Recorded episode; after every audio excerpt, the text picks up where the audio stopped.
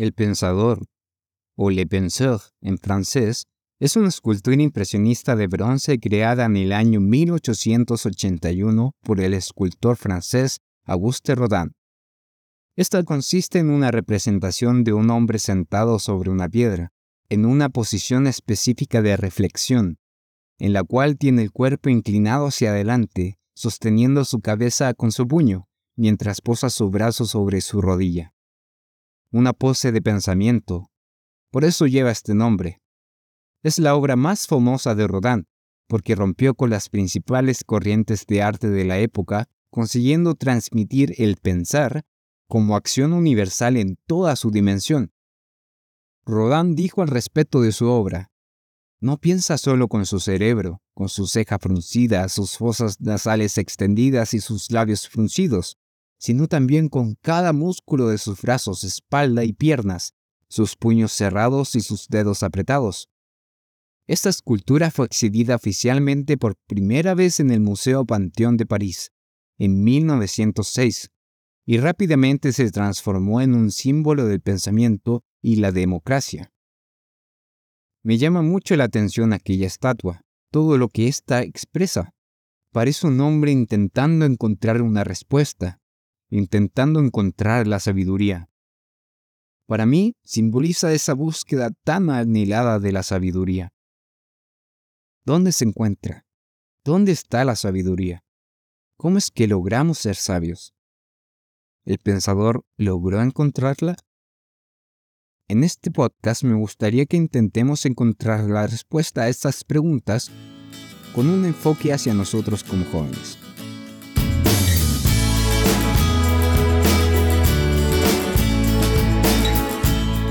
Hola a todos, mi nombre es Matías Carvajal y les doy la bienvenida a un nuevo episodio de Algo para Reflexionar, el podcast para jóvenes y jóvenes adultos de IDAM.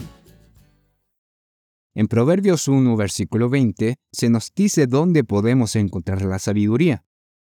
La sabiduría clama en las calles, alza su voz en las plazas, clama en los principales lugares de reunión. A la entrada de las puertas de la ciudad dice sus razones. Esta es una metáfora, pero también es realidad. Hay sabiduría y ciencia en las plazas, en el aire, no es algo esotérico, de verdad hay partículas de todo tipo en el aire.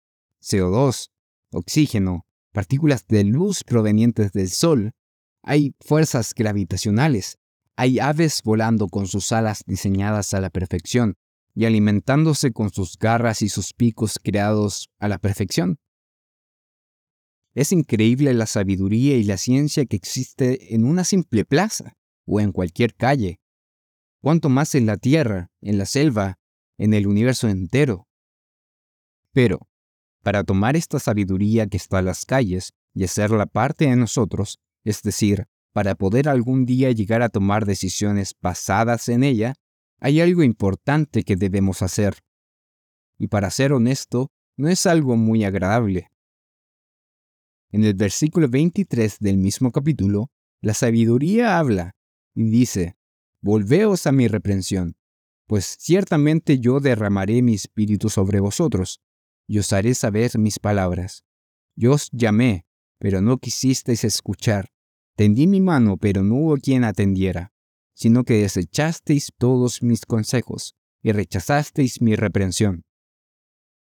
Metafóricamente hablando, aquí Dios nos dice que la sabiduría nos da consejos y también nos reprende Aquí comienza el acceso a la verdadera sabiduría. El principio de la sabiduría es el temor al eterno. Y esto inevitablemente incluye la reprensión, porque acercarse a Dios y temerle nos lleva a darnos cuenta que hemos hecho mal y sentimos ese regaño de parte de Él. La reprensión de Dios es el medio para obtener la verdadera sabiduría. Lo malo es que si hay algo que no nos gusta como jóvenes, es recibir corrección, ya sea de nuestros padres, de los adultos, profesores, ministros o de la misma Biblia. ¿Alguna vez has leído la Biblia y has sentido que Dios te está corrigiendo? Yo creo que todos lo hemos sentido. Ahora, sabiendo que como seres humanos, y más aún como jóvenes, nos cuesta aceptar la reprensión, ¿qué podemos hacer para tomar la reprensión correctamente? ¿Qué podemos hacer para hacer cambios en base a ella y con esto aprender a andar sabiamente? Compartiré con ustedes un método muy útil y sencillo para recibir corrección. El método RAPI. RAPI. Así es, tal cual la aplicación móvil. El método RAPI consiste en cinco acciones. La primera, recibir. El primer paso para recibir la corrección es analizar lo que me están diciendo y no responder compulsivamente. No importa cómo estemos recibiendo la corrección, no reaccionemos negativamente, no nos ofendamos. Debemos ser receptivos y evitar dejarnos llevar por la emoción, conscientes de que somos totalmente propensos a equivocarnos. Segundo paso. Admitir. Debemos reconocer el error. Siempre habrá uno, grande o pequeño. Con frecuencia tendemos a pensar que quien nos reprende está exagerando o solo nos está molestando o, nos está humillando. Pero la verdad es que quien nos reprende busca que mejoremos. Tercer paso. Pedir. Debemos pedir primeramente perdón de manera sincera. Esta es quizás la parte más difícil. Incluye dejar de lado el orgullo, disponernos a corregir el error. Además, debemos pedir consejo y pedir la ayuda de Dios cada día, para que nos ayude a aprender de nuestros errores y no volver a cometerlos. Cuarto paso. Planear. No nos podemos quedar en el mismo lugar. De lo contrario, nos corregirán una y otra y otra vez por el mismo problema. Esto es muy frustrante. Por eso debemos planear cómo vamos a mejorar para no hacer el mismo error.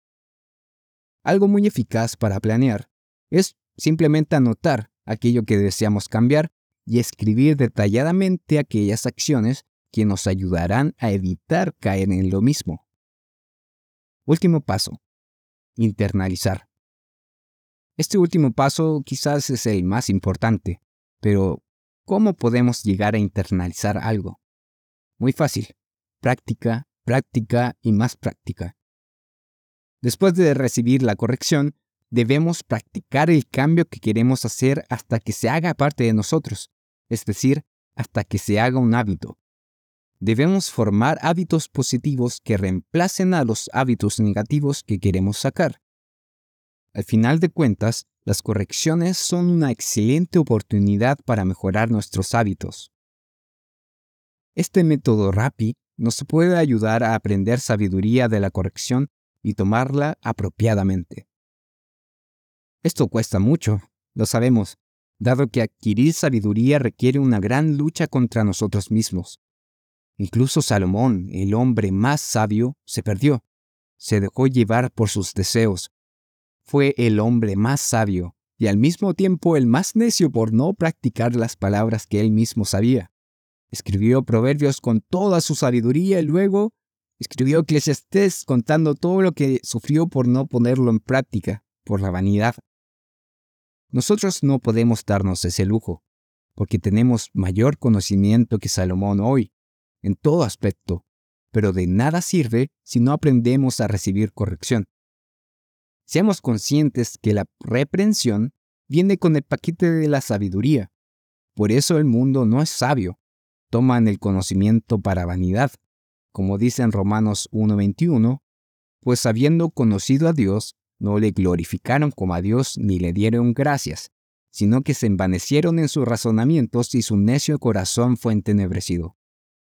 ¿De qué sirve el conocimiento en biología, química, física, antropología, si no nos lleva a meditar en la perfecta creación de Dios y a temerle? Eso no es realmente sabiduría, es vanidad. La verdadera sabiduría de Dios requiere aprender de los errores y de la reprensión de nuestros padres y de Dios. La sabiduría requiere acción, se requiere rapi. En su tiempo, el pensador fue todo un símbolo de la búsqueda del pensar. Pero ya no, prácticamente no se habla de esta estatua. Los símbolos de la sabiduría ahora son diversidad, y la libertad de hacer lo que quieras. Pero ¿eso es realmente sabiduría? ¿Crees que la gente del mundo realmente se interesa por buscar la verdadera sabiduría? ¿O simplemente acomodan el concepto a su conveniencia? En el mundo los jóvenes creen saber todo por el Internet.